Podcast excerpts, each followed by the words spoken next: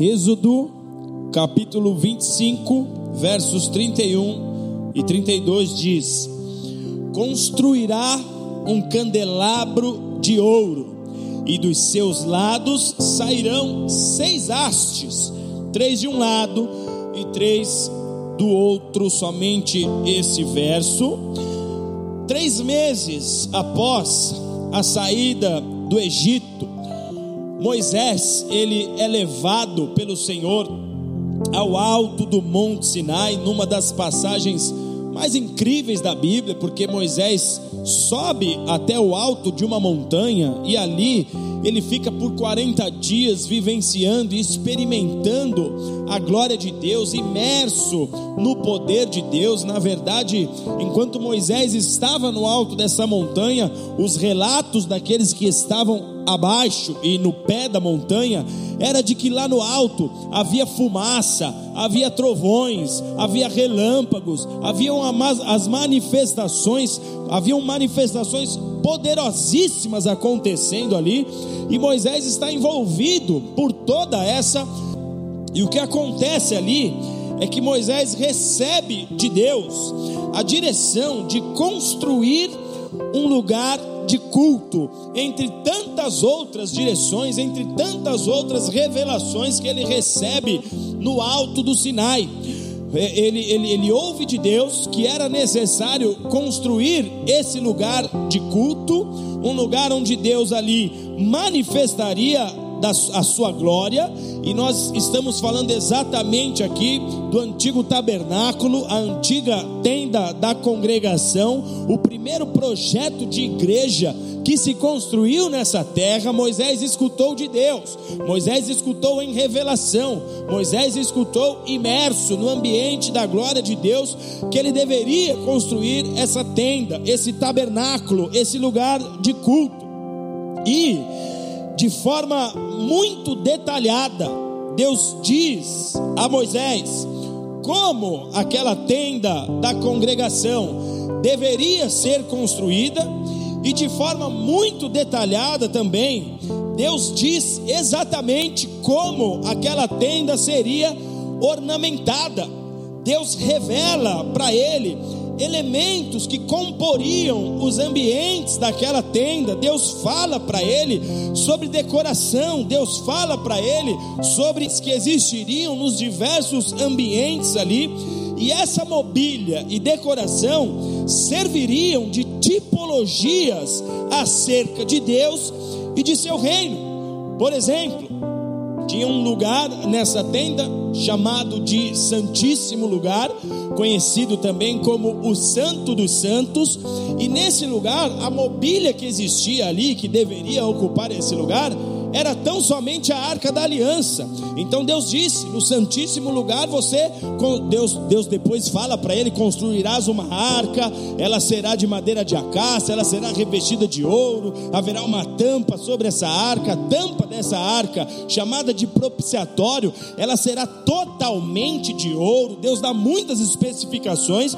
Então ali no Santíssimo ficaria a arca da aliança, que era uma tipologia, era o tipo do símbolo máximo da presença de Deus no meio do seu povo. No santo lugar, um outro ambiente existente ali na tenda, por exemplo, Deus manda Moisés construir uma mesa que ficaria nesse lugar. Sobre essa mesa, ele colocaria e sempre teria que existir ali doze pães chamados os pães da proposição, e esses doze pães simbolizavam as doze tribos de Israel. Então toda a mobília que existia no tabernáculo, na tenda da congregação, toda a mobília que ocupava aquele santuário era uma tipologia espiritual. Você vai ver, por exemplo, o autor de Hebreus falando sobre esse assunto, Hebreus capítulo 8, verso 5, ele diz: eles, se referindo aos patriarcas, se referindo a Moisés e ao povo lá no Antigo Testamento, ele diz: eles serviam num santuário que é figura e sombra das coisas celestiais. É por isso que Moisés foi divinamente avisado quando estava construindo o tabernáculo: faça tudo como o modelo que te foi mostrado no monte. Deus disse: tenha cuidado em fazer exatamente como eu estou te mostrando tenha cuidado em usar os elementos exatos que eu estou dizendo. Por quê? Porque o ouro revelaria a própria divindade de Deus e tantos outros elementos que precisariam existir, que comporiam a estrutura da mobília, tudo aquilo falava de algo espiritual.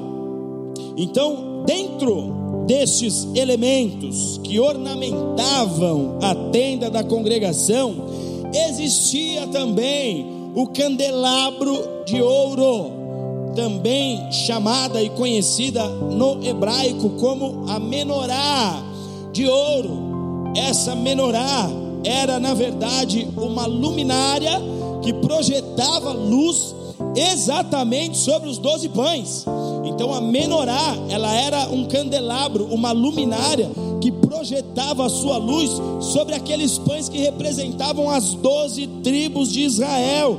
Esta menorá era a tipologia dos sete Espíritos de Deus, das sete dimensões do Espírito Santo, que João, o apóstolo, viu lá no livro da Revelação, lá em Apocalipse, mais precisamente Apocalipse capítulo 4, verso 5, onde ele nos diz: diante do trono ardiam sete lâmpadas de fogo, que são os sete Espíritos de Deus. Então, quando João, o apóstolo, em revelação, no Espírito, ele vê os céus, ele vê também o trono de Deus, e ele declara que diante desse trono existia ali as sete lâmpadas de fogo que representam os sete Espíritos de Deus. Quando Deus pediu que Moisés construísse a menorá, quando Deus pediu que Moisés colocasse este candelabro de ouro lá no santo lugar, projetando luz sobre os pães da proposição, Deus queria mostrar aos seus filhos que existia uma luz, essa luz era a luz do Espírito Santo que deveria brilhar, iluminar continuamente o seu povo, porque as doze tribos correspondem a toda a nação de Israel. João está vendo, são sete lâmpadas. Essas sete lâmpadas representam os sete Espíritos de Deus. E amados, o profeta Joel nos disse, em Joel capítulo 2, versículo 28, que haveria tempo na história da humanidade em que o Espírito Santo de Deus seria derramado, viria sobre toda a carne, estaria disponível a todos os homens na terra. Joel profetiza isso 800 anos antes de Jesus nascer. E essa profecia declarada pelo profeta Joel, ela se cumpre exatamente após a ascensão de Jesus, porque a ascensão de Jesus culmina com a chegada do Espírito Santo. O que Joel diz, 800 anos antes de Jesus nascer, se cumpre quando ele retorna aos céus. Jesus diz: convém que eu vá, eu preciso voltar. O Espírito de Deus precisa ser liberado. E no Pentecostes bíblico, nós vemos este cumprimento, porque no, no Pentecostes bíblico nós temos ali a liberação do Espírito Santo de Deus.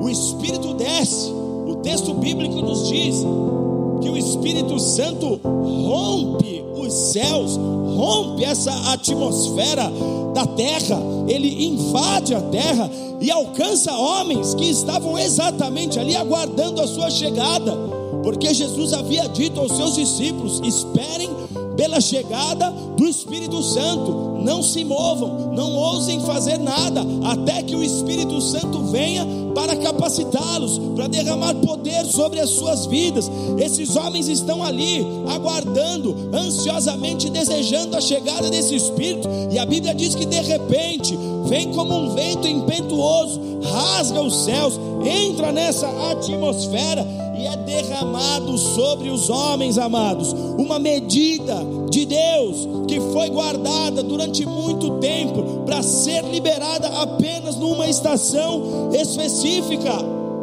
Joel profetizou: esse tempo chegará haverá uma hora que Deus vai derramar o seu poder de maneira ilimitada, sem reservas, sem restrições, sobre toda carne, sobre todos os homens. Uma medida transbordante do poder do nosso Deus.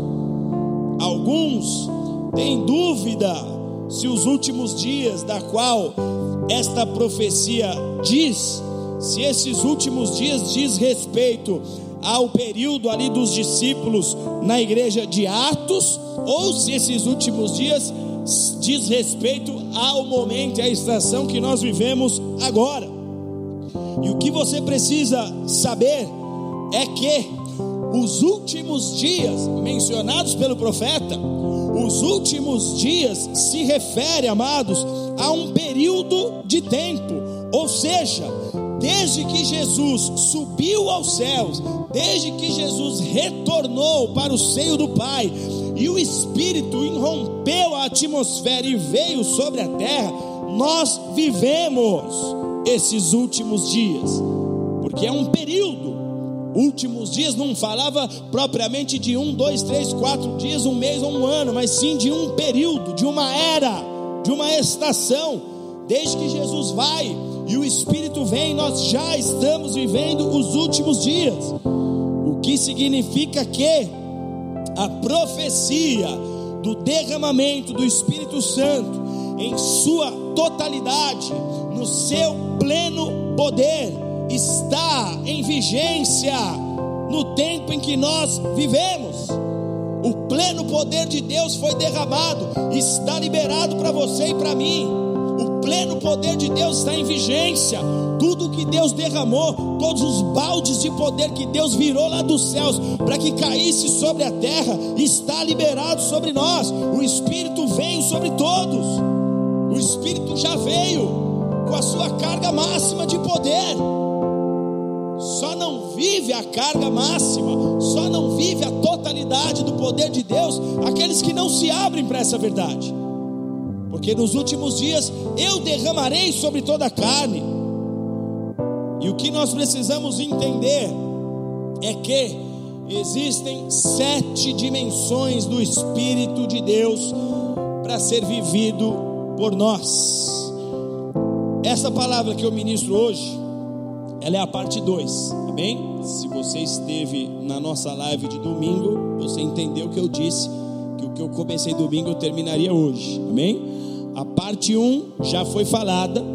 Eu falei da parte 1, um, falei do primeiro desses, dessas sete dimensões do Espírito. Eu falei da primeira dimensão.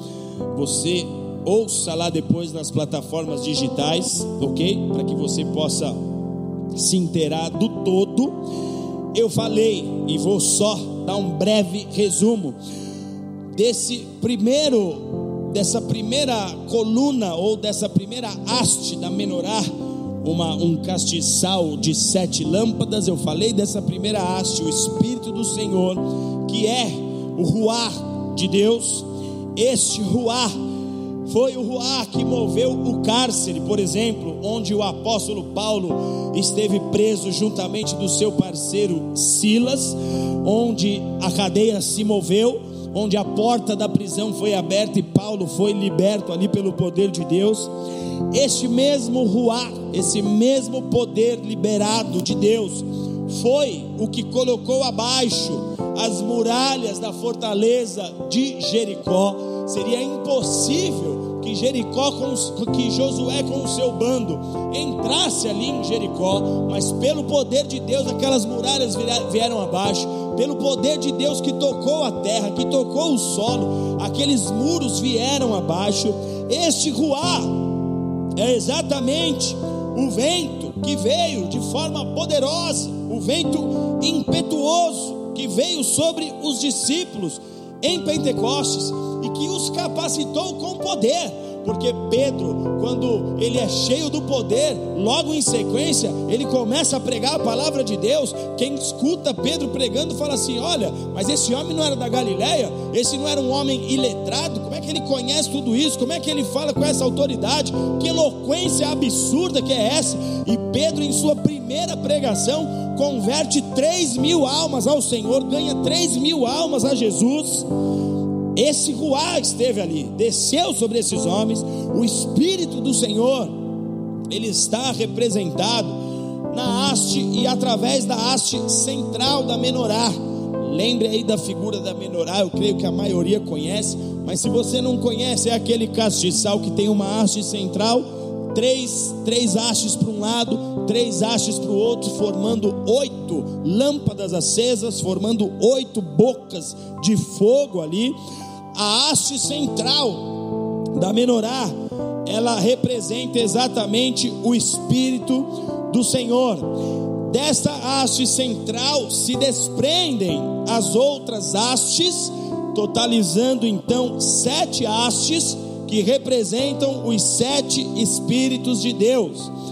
A haste central, ela é chamada de lâmpada servidora ou seja, o óleo é depositado nela, o azeite é depositado nela. Então imagine que o azeite entra pela haste central e ele começa a subir para as outras ramificações dessa haste, para as outras seis pontas. Por isso ela é chamada de lâmpada servidora. Ela é encarregada de distribuir o óleo, de distribuir o azeite, para que as lâmpadas todas sejam acesas é exatamente o que faz o Espírito Santo de Deus em nós, porque uma vez que você é cheio do Espírito Santo, uma vez que você é tomado pelo Espírito Santo, uma vez que o Espírito Santo tem liberdade na sua vida, é Ele que vai desencadear em você as outras seis dimensões do poder de Deus.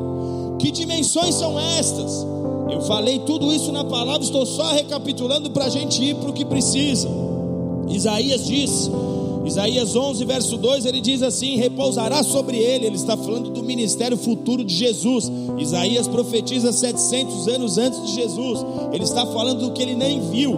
Ele está falando movido por esse mesmo Espírito que traz revelação. Ele está dizendo: repousará sobre ele, sobre Jesus, o Espírito do Senhor, o Espírito de sabedoria, o espírito de inteligência, o espírito de conselho, o espírito de fortaleza, o espírito de conhecimento e o espírito de temor. Os sete espíritos estariam sobre Jesus. Estas dimensões são a capacitação plena de Deus na vida daqueles que são guiados pelo Espírito. Se você é alguém que dá liberdade para o Espírito Santo te conduzir, se você é alguém que dá liberdade para o Espírito Santo te guiar sobre esta terra, você é alguém que já está pronto para, em questão de tempo, liberar, viver, na verdade, essas outras dimensões, quando você se abre para que o Espírito te conduza, permitindo que ele te dê direcionamento, permitindo que ele seja para ti como uma bússola nessa terra permitindo que ele seja o teu mestre, que ele te ensine. Pastor, quem que deve me ensinar a Bíblia? O Espírito.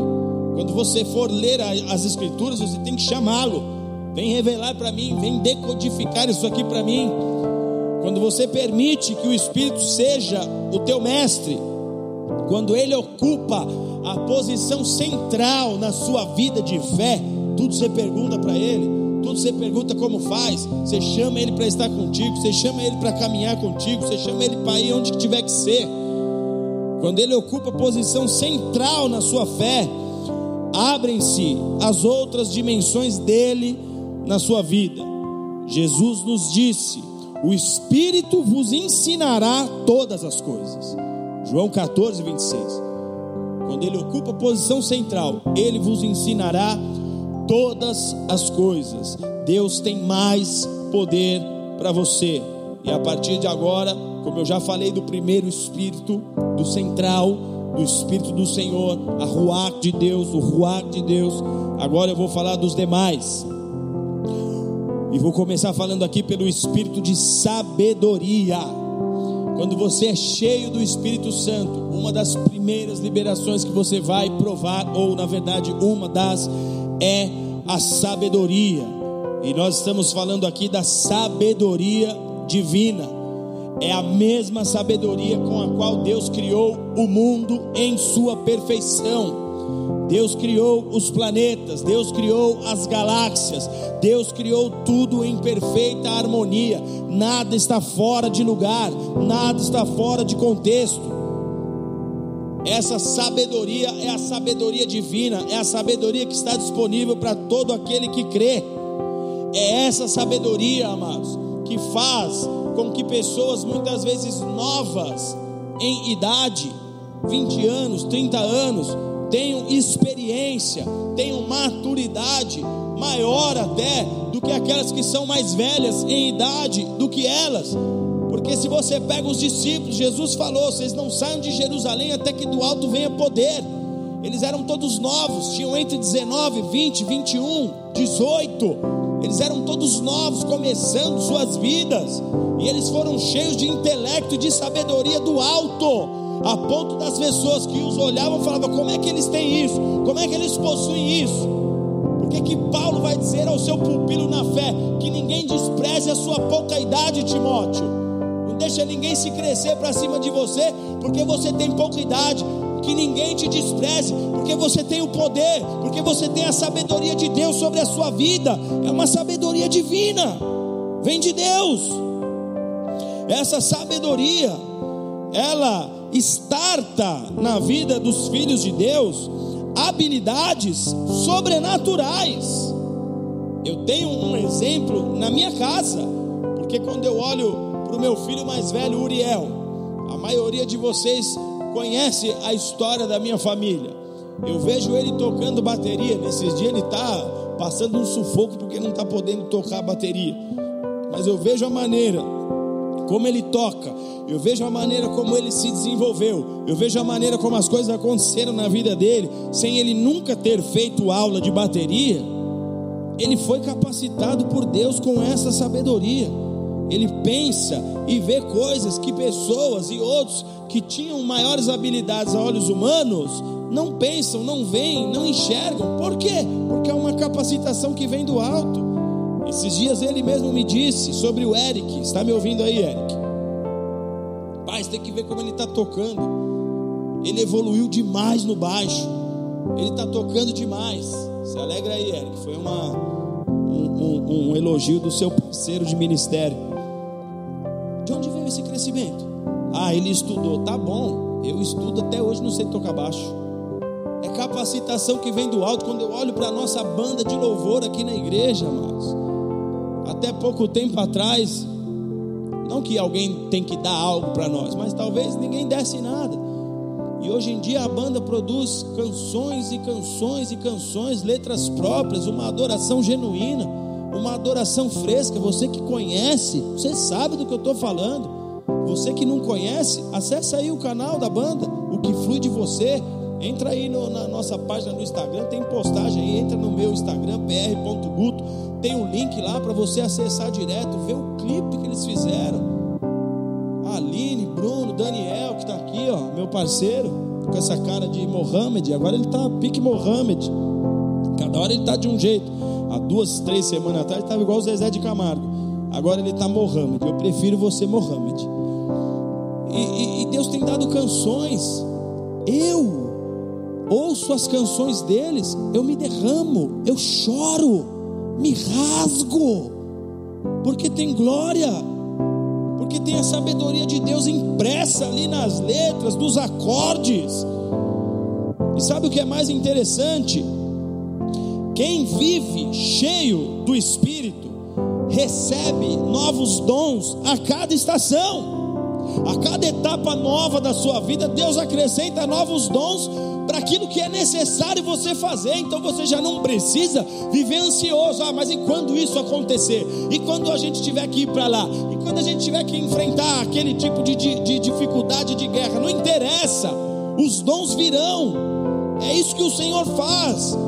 É por causa dessa sabedoria que os dons que Deus já derramou lá atrás na sua história não ficam enferrujados, não ficam estagnados, mas eles recebem renovo de Deus, eles recebem redefinições de Deus. É como você tendo a sensibilidade para seguir a nuvem.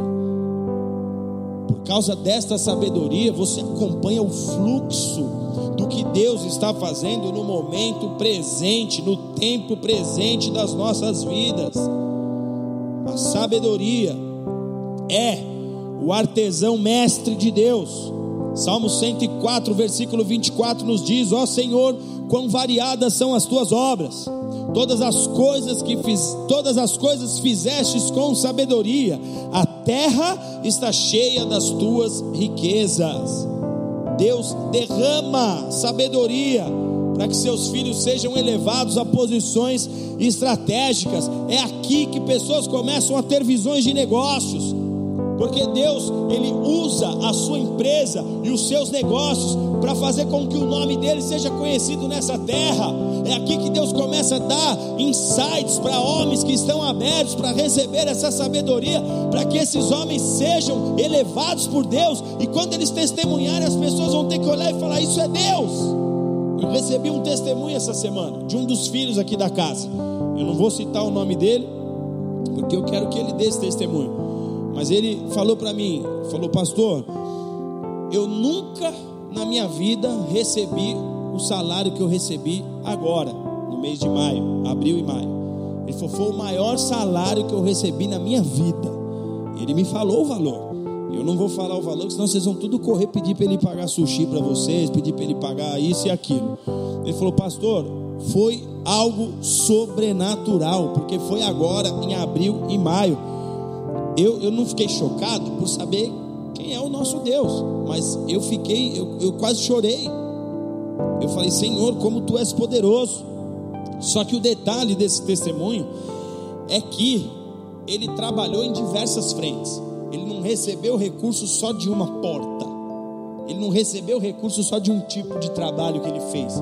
Diversas frentes de trabalho uma completamente diferente da outra. Ele recebeu recursos de diversos negócios. E é isso o que o espírito de sabedoria faz. Ele te faz enxergar em leque. Ele não te deixa ser uma pessoa limitada.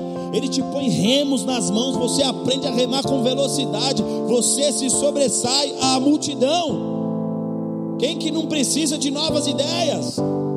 E o espírito de sabedoria está pronto a liberar essas novas ideias. A sabedoria traz unção de governo. Deus derrama sabedoria para que os seus filhos governem, para que os seus filhos ocupem posições de cabeça nessa terra. Você se lembra da história de Salomão? Salomão precisou reinar sobre Israel. Ele entrou diante de Deus para falar: sou menino, como é que eu vou saber julgar a causa do povo? Dá-me sabedoria, Senhor. E o Senhor dotou aquele homem de uma sabedoria excelentíssima. O teu ministério que muitas vezes você olha e fala: Eu não tenho condição de pregar, eu não tenho condição de aconselhar, eu não consigo ser um homem de Deus, eu não consigo ser um modelo de fé, eu sou frágil aqui, eu sou fraco ali. A sabedoria de Deus te dá condições de ser um bom líder, de ser um homem de Deus que glorifica o Senhor nessa terra.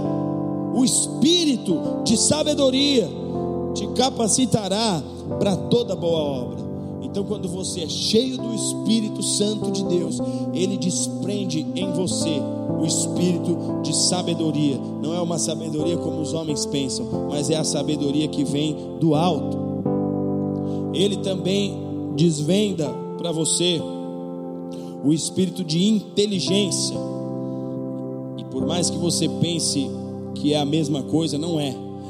Sabedoria e inteligência estão interligados. Se você olha para a menorá, ela tem a haste central e aí as outras hastes elas se conectam.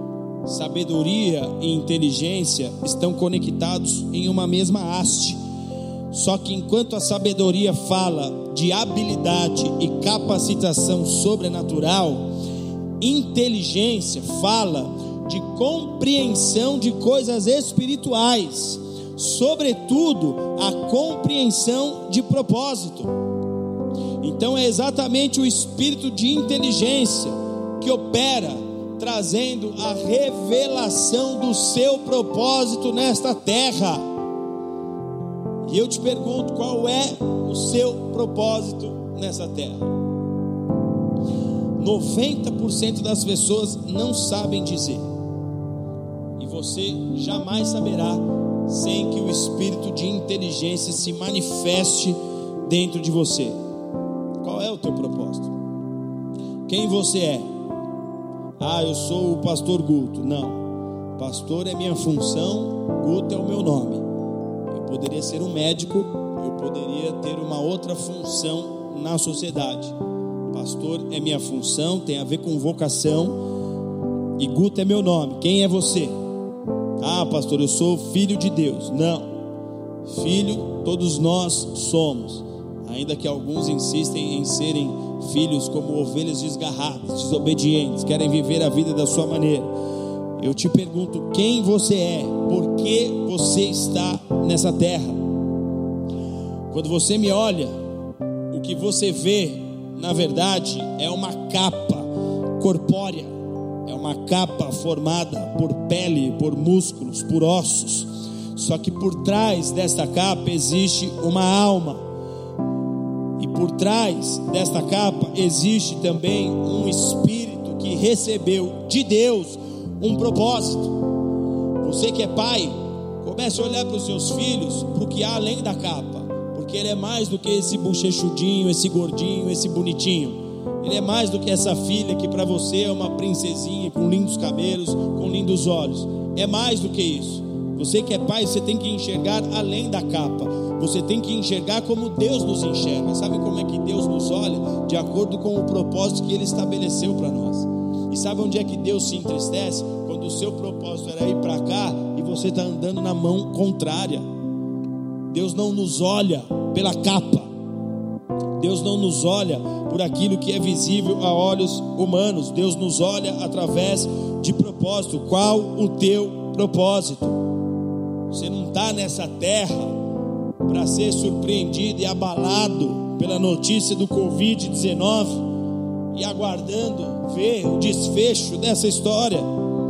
Deus te enviou para essa terra para cumprir um, um propósito que vai além das circunstâncias, um propósito que é eterno, um propósito específico, um propósito pessoal, particular algo que ninguém mais pode realizar, porque é o seu propósito, é aquilo que Deus destinou a você.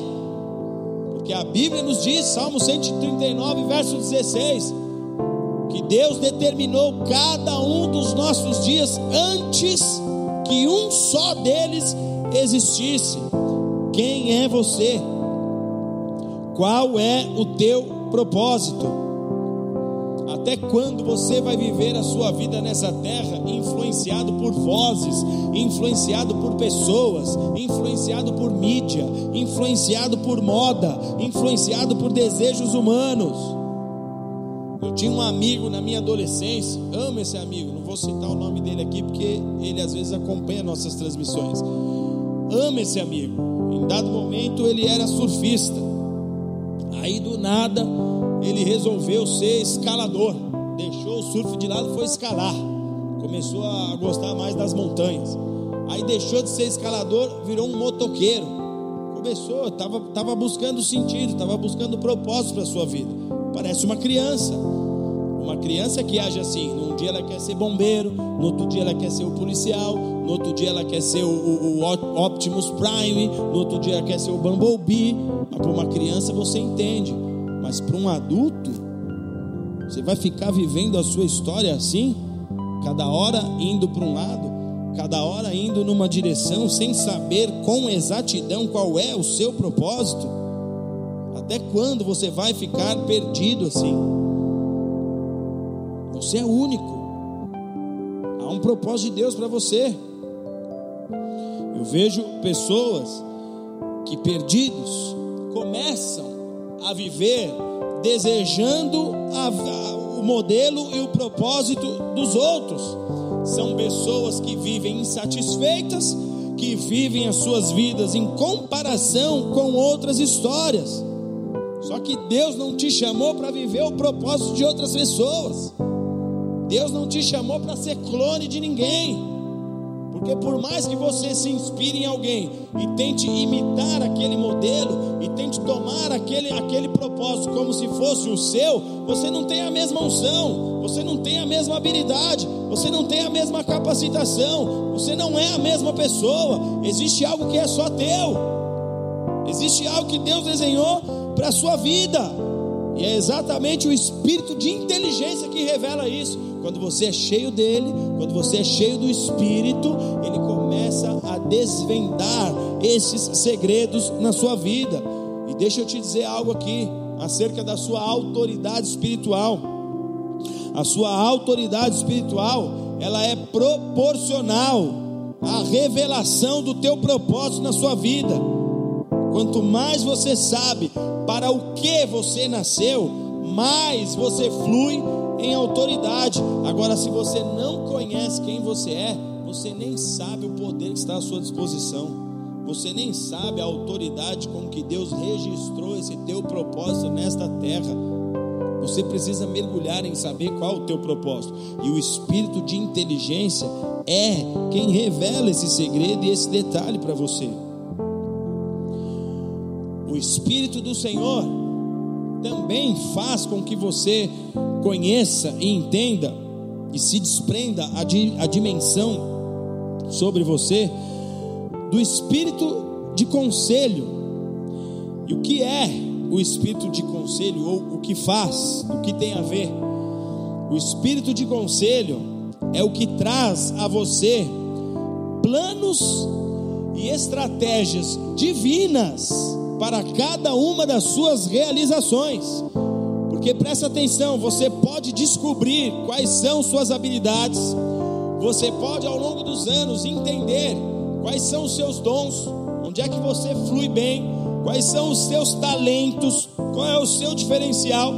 Você pode ter obtido revelação do teu propósito e da tua chamada, porém, se você não tiver estratégias adequadas ao teu propósito, você não chegará a lugar nenhum. Josué, ele na tomada de Jericó, ele ouviu de Deus o que ele tinha que fazer. Deus disse: sete dias, vocês vão rodear a cidade durante seis dias uma vez, e no sétimo dia vocês vão rodear sete vezes, porque ele obedeceu, tinha a ver com o propósito que Deus desenhou para ele. Eles tomaram Jericó, e aí ele tinha uma segunda cidade para tomar, a cidade de Ai. A Bíblia diz que ele não obedeceu a Deus, que ele não traçou um plano, que ele não ouviu de Deus a estratégia, ele negou o espírito de conselho, na verdade, e o que aconteceu em Ai, Josué sofreu uma grande derrota. Josué foi extremamente envergonhado. Então, todo homem de Deus precisa escutar do Senhor quais os planos, quais as estratégias necessárias, devidas, adequadas ao seu propósito. Como que você vai conduzir tua história? Como que você vai conduzir tua família? Tem pessoas que falam, oh, pastor, como é que você fez? O que eu fiz serviu para o meu propósito. O que eu fiz serviu para a minha história. No máximo, vai servir para você de luz, para você entender: ah, tá bom, você orou, perguntou a Deus e Deus te disse que seria dessa forma. E aí você vai, se fecha no teu quarto, se enche desse espírito de poder, para que Ele então te mostre através do seu espírito de conselho quais as estratégias, como conduzir teu ministério, como fazer o desenrolar da sua história nessa terra. Porque nem sempre o que serviu para um servirá para outro. Cada situação é uma situação. Cada lugar pede um tipo de estratégia. E a resposta precisa vir de Deus. Não adianta você querer implementar as táticas de outros naquela que é a sua história. Porque a tática de outro servia para aquele outro, mas Deus sabe exatamente quais as táticas que você precisa. Agora você precisa escutar o conselho você precisa ter essa dimensão sendo destravada, sendo revelada na sua história. O espírito de conselho precisa estar sobre você. Uma outra dimensão do espírito para nós é o espírito de fortaleza. E antes que você confunda, não tem a ver com força física, tá? Não é força de marombeiro de academia, é força espiritual. Espírito de fortaleza fala de força espiritual. O cara pode ser o campeão do UFC, mas ele pode ser fraco de espírito. Fortaleza também em algumas traduções você vai encontrar aí como poder, espírito de fortaleza e poder é o mesmo. Diz respeito ao poder de Deus se manifestando na sua vida. Pega a história de Sansão, um homem que recebeu espírito de fortaleza, porque a Bíblia diz que Deus selecionou um casal nessa terra e através desse casal, Deus disse: Olha, o filho de vocês é meu, estou gerando um fruto aí, ele vai me servir. Sansão foi um juiz em Israel. E Deus disse: Ele não deve raspar a cabeça, ele não deve cortar o cabelo, ele não deve se envolver com certas coisas nessa terra. Deus criou algumas proteções para Sansão. E Deus disse: haverá sobre ele uma força sobremaneira. Por quê? Porque nos dias e nos tempos dos juízes, o povo de Deus vivia escravo, sempre vinham inimigos, invadiam a terra, tomavam da sua provisão, tomavam das suas mulheres, e Deus levantou juízes, um deles foi Sansão. E Deus deu a Sansão espírito de fortaleza, para que ele pudesse ser um juiz que libertasse Israel dos seus inimigos. A Bíblia diz que numa, num episódio Sansão matou sozinho 30 homens com a força do seu braço. A Bíblia diz que Sansão rasgou um leão como se fosse um papel. Ele era um homem muito forte. O Sansão é o, o super-herói das criancinhas no reino de Deus. Você tem que mostrar para o seu filho a força desse homem, porque as crianças elas, elas criam simpatia com esse tipo de personagem. O bicho era forte, bicho era cascudo. Mas por quê? Porque Deus tinha dotado esse homem do espírito de fortaleza. Em dado momento ele derrubou as pilastras do templo, derrubou as pilastras do templo de um deus pagão, do deus Dagon, porque esse homem era cascudo. Só que aí no final da sua vida, ele desobedece a Deus, dá uns vacilos, corta o seu cabelo, mexe com coisas que não deveriam, e aí o espírito se retira dele. E quando os inimigos vêm contra Sansão, ele vai contra os inimigos como se ele tivesse o espírito de fortaleza. Ele não sabia que ele tinha perdido, que o Espírito tinha se retirado dele. E aí os inimigos capturam ele, levam ele preso, ele termina sua vida, sua vida como o bobo da corte, animando um rei pagão. Porque ele não, não preservou esse espírito. Mas ele, ele, ele foi dotado, em dado momento da sua vida, ele andou cheio desse espírito. Você pega a história de Davi. Davi foi outro homem que recebeu do espírito de fortaleza. A Bíblia diz que Davi era mirradinho pequenininho. Davi não era igual Sansão, brucutu. Davi era um menino, mirrado, magrela. Só que a Bíblia diz, não tinha uma grande estatura, não a olhos humanos, mas espiritualmente era um homem cheio do poder de Deus. Davi também matou leão, matou urso. Antes de matar o gigante, Davi já era treinado. Antes de enfrentar Golias, Davi já era robusto espiritualmente. Quando ele mata Golias, cresce o nome dele, a fama dele em Israel. Aí o rei Saul ficou meio na inveja. O rei Saul queria dar um jeito de tirar ele de cena, mandou ele capturar 100 prepúcios de filisteu.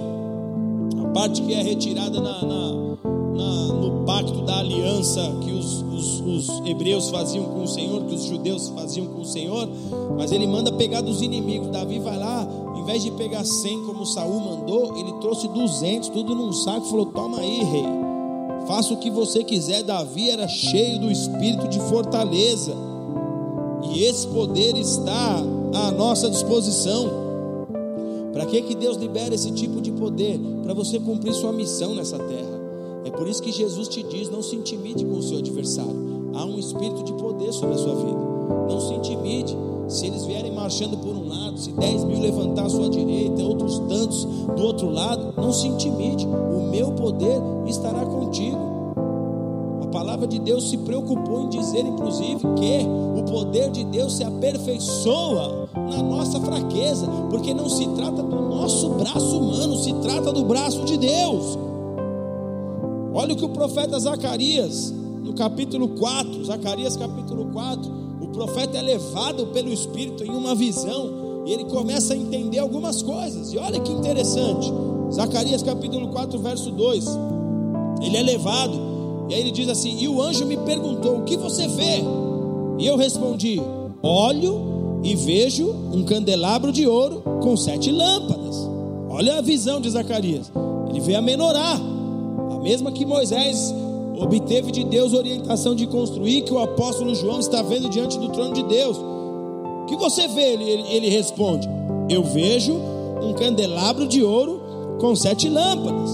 Aí no verso 4 ele diz assim: Então eu perguntei ao anjo: O que, que é isso que eu estou vendo? E o anjo me respondeu: Você não sabe o que é? O anjo ficou intrigado: Você não sabe o que você está vendo? Que você precisa saber. Você aí que está me ouvindo agora, você não sabe o que é a menorá e o candelabro, o que, que ele representa? Você precisa saber. A mesma coisa que o anjo falou para o profeta Zacarias: Você não sabe o que é? E eu disse: Não, Senhor meu. Então ele me disse: Não por força nem por poder, mas pelo meu espírito, diz o Senhor dos exércitos. Sabe o que essa menorá está te dizendo? Uma das lâmpadas tem um poder ilimitado disponível a você, para você não ter medo de nenhum tipo de adversário que marche contra você, porque pode vir o inferno inteiro. O meu poder se sobrepõe a todo e qualquer exército existente na terra, abaixo da terra e nos céus. Não há poder maior do que o poder do nosso Deus. E amados, nós enfrentamos muitas lutas na nossa caminhada da fé. Tenho a mesma vida que você. Nós enfrentamos muitos desafios que só podem ser superados na força que vem de Deus.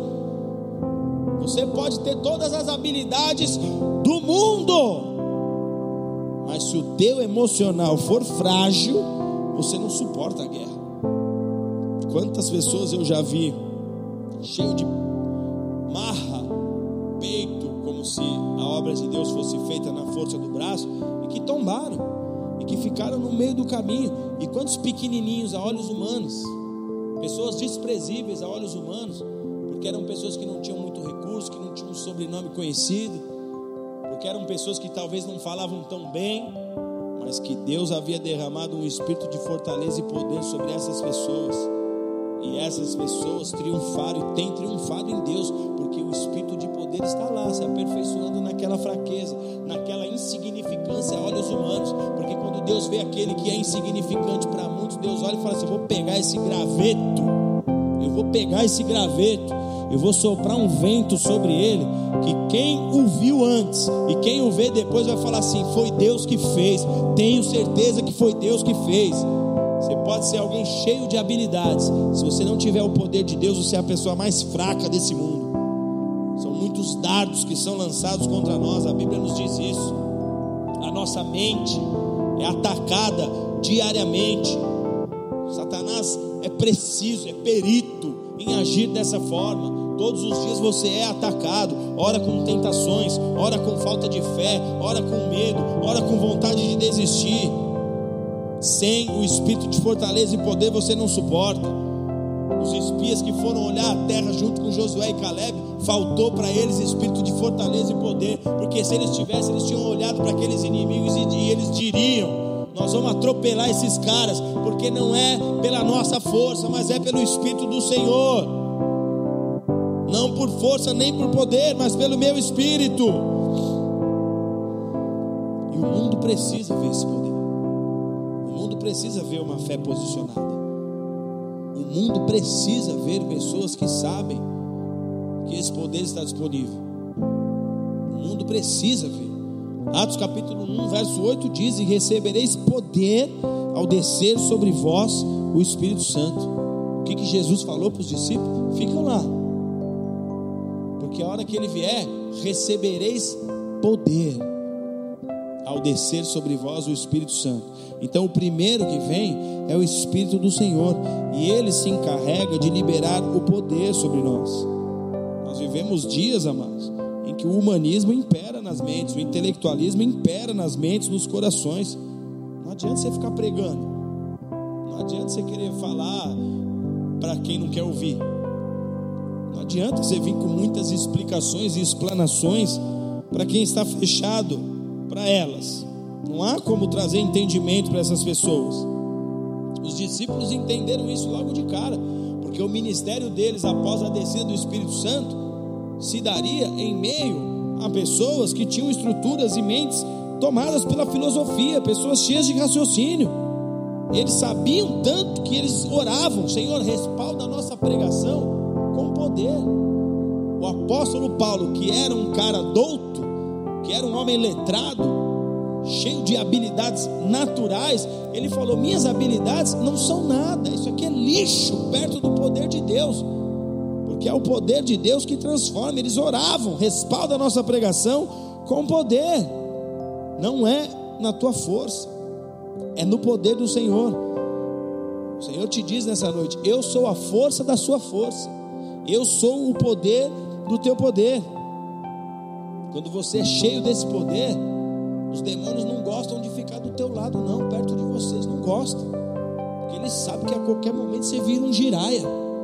Eles sabem, se a gente incomodar aquele homem, aquela mulher que se move em poder, em qualquer momento ele vira um adugue espiritual, ele vira um giraia para cima de mim e eu vou sair apanhando. Porque a palavra de Deus diz: Jesus nos ensina, em meu nome, em meu nome, em meu nome, vocês farão obras maiores. Em meu nome. Então, no nome de Jesus. Os demônios não gostam de ficar perto de quem tem consciência do poder que a ele foi liberado. Porque daí já não é mais você que fica opresso, é o seu inimigo. Quando você tiver opresso, vou te dar uma dica, ó, dica de oração.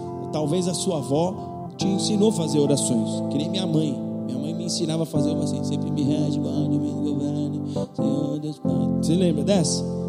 Minha mãe me ensinou a fazer essa aí. Que era, acho que era uma oração pro anjo, sei lá. Eu não lembro muito bem. Minha mãe não tinha muito entendimento, mãezinha.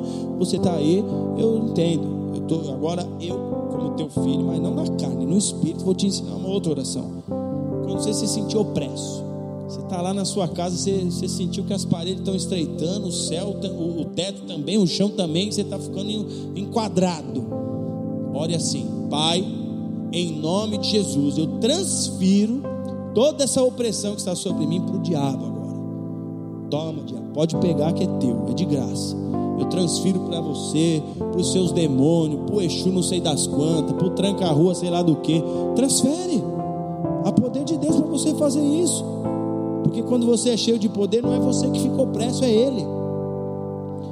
É você que tem que ter medo de passar na frente de certos lugares, é Ele que tem que ter medo de passar no quarteirão onde você mora. Ah, se o cristão entendesse isso, o mundo ia ficar cada vez menor para o diabo. Ele não ia ter muito para onde ir, porque para onde ele fosse ia ter um, um cristão mandando uns fogos lá, mandando umas flechas contra ele. Ele envia flechas contra nós, a Bíblia diz? Sim, mas você também pode enviar as suas. Pega teu arco, põe a tua flecha na ponta pensamentos ruins começam a vir, você fala, é guerra? Então peraí que eu vou, vou enviar as minhas flechas agora. Pai, coloca fogo na ponta da minha flecha, eu estou enviando agora, onde tiver um cenário do inimigo, onde eles estiverem escondidos, nas espreitas, em lugares que eu não sei, mas o Senhor sabe, leva essa flecha lá, mas eu quero na cabeça, eu quero na cabeça, para eles sentissem o poder do Senhor que é liberado através da minha vida. O Pai não quer ver os seus filhos fracos. O pai não quer ver os seus filhos intimidados. O pai não quer ver os seus filhos acuados. E é por isso que ele libera poder sobre nós. O pai não quer ver os seus filhos dizendo: Ah, eu não posso isso, ah, eu não consigo aquilo. O pai quer ver os seus filhos dizendo: Eu tudo posso em Cristo que me fortalece. Eu tudo posso através do poder de Deus. Eu tudo posso em Cristo que me dotou de poder. É assim que o pai quer que você ore. A haste central, o Espírito do Senhor, libera e desprende sobre ti também o espírito de conhecimento. E não se trata de um conhecimento vindo de muita informação, mas sim de um conhecimento da atmosfera espiritual. Então, quando nós falamos do espírito de conhecimento, nós estamos falando de uma consciência profética nós estamos falando de um conhecimento dos mistérios do reino de Deus. E como é triste você ver cristãos que não conhecem as Escrituras, não entendem as Escrituras, não sabem o que de fato Deus imprimiu como plano para nós dentro de um testamento que foi selado com o sangue de Cristo. Uma vez eu fiz uma pergunta: Jesus pode ser considerado Deus? Uma prova que eu fiz com alguns discípulos. Jesus pode ser considerado Deus? Eu foi uma pegadinha que eu fiz. E uma pessoa disse: "Não". Porque na cabeça dela, Deus é Deus. Como é que eu vou considerar Jesus Deus? Queridos, Jesus é Deus. É Deus. Isso aí o cristão no prezinho espiritual tem que saber. Mas isso vem por meio de quê? De revelação. Quantos cristãos você vê falando, eu não entendo essa questão da trindade. Você fala, quanto tempo você tem de fé? Quanto tempo você está na igreja? O cara fala, ah, cinco anos. Eu fico, eu fico abismado quando eu encontro pessoas que dizem para mim, você é cristão? Ah, eu sou. Quantos, quantos anos você já está? O cara fala, ah, dois anos, três anos, cinco, dez. E não é batizado. E não é batizado. Como assim?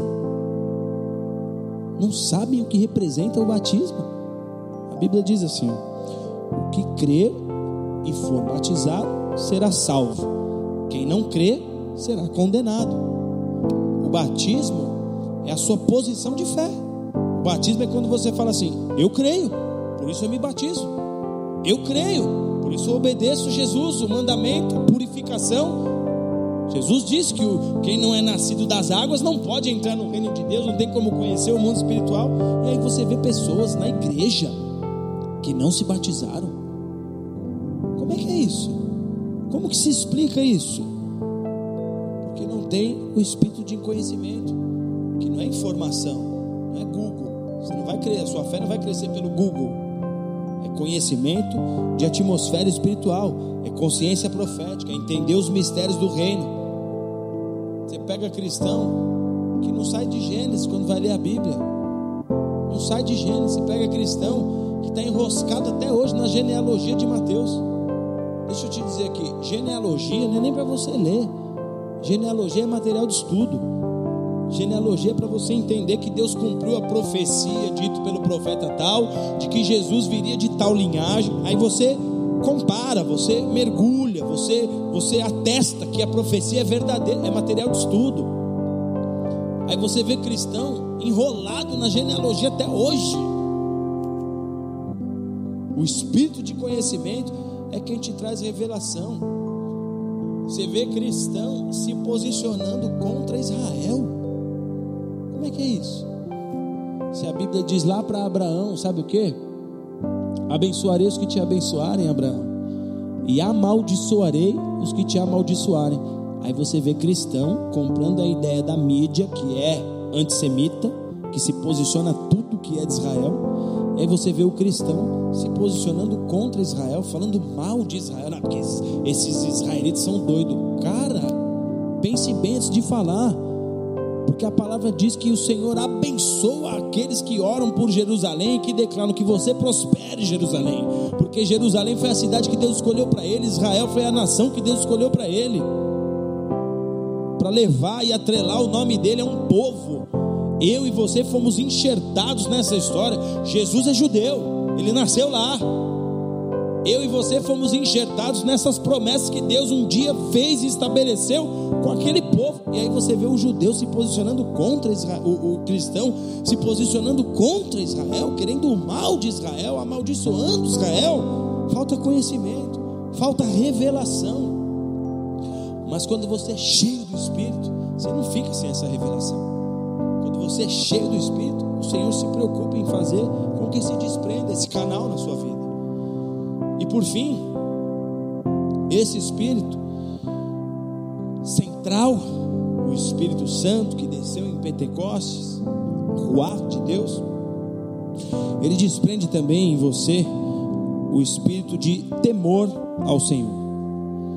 E temor não é medo de Deus, ainda que o medo seja um benefício para você não fazer bobeira na sua vida. Um pouquinho de medo não é tão mal assim, mas temor do Senhor e temor ao Senhor significa reverência. Jesus nos ensinou a andarmos em temor, a andarmos no espírito de temor. Porque ele mesmo disse assim: Eu não faço nada que eu não vejo o Pai fazer. Eu não me aventuro a fazer que eu não vi Deus fazer. Ele nos ensinou a andar em temor. Ele poderia ter andado nessa terra batendo no peito e dizendo: Eu sou Deus, que ele era Deus. Sou Deus, não devo nada para ninguém. Eu sou Deus, não devo explicações. Ele poderia ter impedido que os soldados o prendessem. Ele poderia. Ele poderia ter descido da cruz, como foi, ah, como alguém chegou a dizer para ele: Desce aí, se tu és o filho de Deus. Ele poderia ter descido da cruz, como foi proposto. Mas a Bíblia diz que ele agiu como um servo obediente, como um servo temente a Deus. Filipenses 2, 5 e 6 diz que haja em vós o mesmo sentimento que houve em Cristo Jesus, que sendo em forma de Deus, não teve por usurpação ser igual a Deus. Ele não andou por aí falando, eu sou Deus, fica quieto, eu sou Deus, me respeite, eu sou. Não. Não teve por usurpação ser igual a Deus, ele andou em temor. E esse temor tem se perdido na igreja. A igreja de hoje tem deixado o temor de lado. As pessoas não têm mais se portado com reverência diante de Deus estou falando aqui a reverência como um comportamento religioso. Que o culto começa, você dá um tapa no teu filho, manda ele ficar quieto para não te atrapalhar no culto. Não estou falando desse tipo de comportamento religioso. Você pega o filho e fala, cala a boca que o pastor está falando. Teu filho vai crescer me odiando e odiando a igreja. Você tem que parar com essa história de que o seu filho te desobedece e você fala assim: vou chamar o pastor. O seu filho vai crescer me odiando e odiando a igreja. Isso aí é uma desculpa sua para sua incapacidade de botar teu filho e tua filha na linha. Pare com isso. Isso é uma ação religiosa da sua parte. Isso não é ter reverência. Isso é religiosidade. A reverência é um ensino que se dá tanto a filhos quanto a filhos na fé, um ensino de respeito para com as coisas de Deus. E é algo que tem que ser ensinado e praticado pelos mais velhos, por aqueles que vieram antes. O Espírito Santo, ele precisa ter prioridade nas nossas vidas. Num ambiente onde ele é convidado, num ambiente onde ele é o convidado de honra, ele tem que ter a prioridade. Só que nós vemos pessoas no ambiente onde ele está, onde ele deveria receber prioridade, nós vemos pessoas cheias de ódio no seu coração. Onde ele deveria receber prioridade, nós vemos pessoas vivendo uma vida de mentira, cheias de máscaras, com problemas no casamento. Onde ele deveria receber prioridade, nós vemos pessoas com problemas de fornicação, viciadas em pornografia, com problemas de, de, de adultério, e essas pessoas não se constrangem, então ele não recebe prioridade. Essas pessoas não derramam uma lágrima, então ele não recebe prioridade. Essas pessoas não confessam os seus pecados, então ele não tem prioridade na sua vida. Isso é pura falta de temor. Porque se ele resolver te desligar e te tomar agora, o que será da sua vida? Louco, essa noite pedirão a tua alma e o que tens preparado, para onde irás? Ele não tem prioridade quando você não se abre para Ele. E aí o que se vê? Uma igreja carnal. Ela evangeliza o vizinho, mas ela mesma não vive.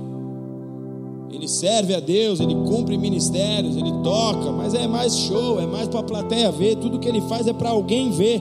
Não tem coração derramado ali, não tem verdade impressa ali. Ele prega a palavra, mas essa palavra não faz ele queimar não faz ele se mover. Isso acontece porque o espírito não tem a primazia. Isso acontece porque falta temor. Quando a glória se manifesta, amados, você não se arrepia, você queima. Quando a glória vem, não é arrepio, ela queima. Você sente vontade de morrer de tamanha intensidade, porque a glória de Deus é fogo consumidor, fogo que consome.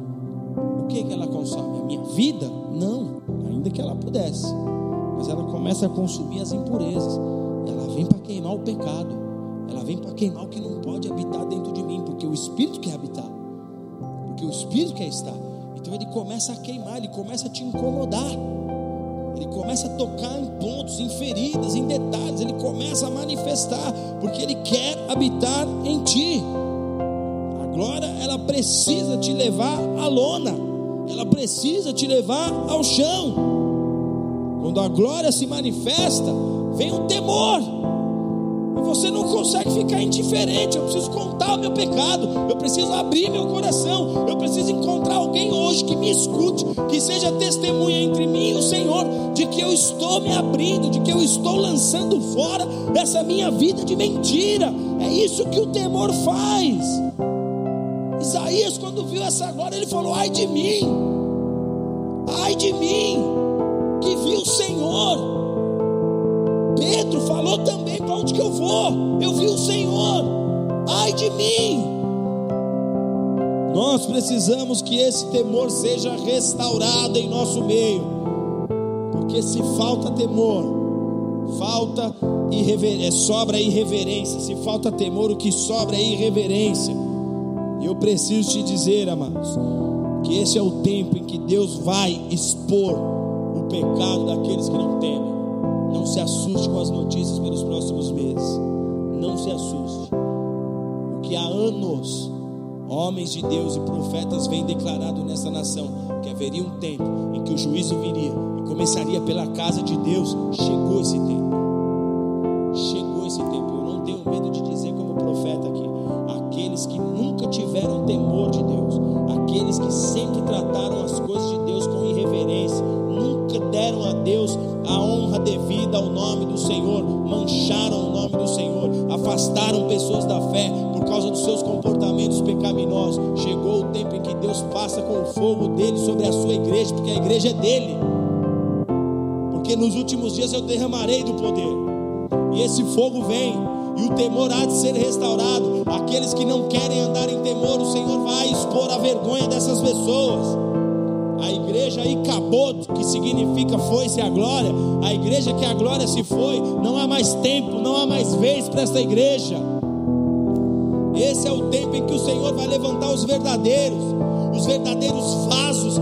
Deus vai colocar em lugar de destaque para iluminar as nações e os vasos de mentira. O Senhor vai quebrar, o Senhor vai destruir como cântaros lançados ao chão, porque esse é o tempo em que a glória de Deus há de manifestar-se sobre a terra, e aqueles que entendem essa verdade e que se abrem para a manifestação do Espírito Santo, o e cantarabachai, há um fogo de Deus que é liberado agora sobre a sua vida, e você começa a sentir, esse poder começa a te invadir, esse poder começa a te tocar, há um lapidar de Deus que vem sobre a sua vida para te fazer um homem cheio de habilidades, para te fazer um homem cheio de dons, para te fazer uma pessoa em que o seu ministério será poderoso nesta terra, porque o Senhor está levantando os verdadeiros, o falso, o falso será extinto, e cantarabachai, porque o vento impetuoso vem, não há mais tempo, não há mais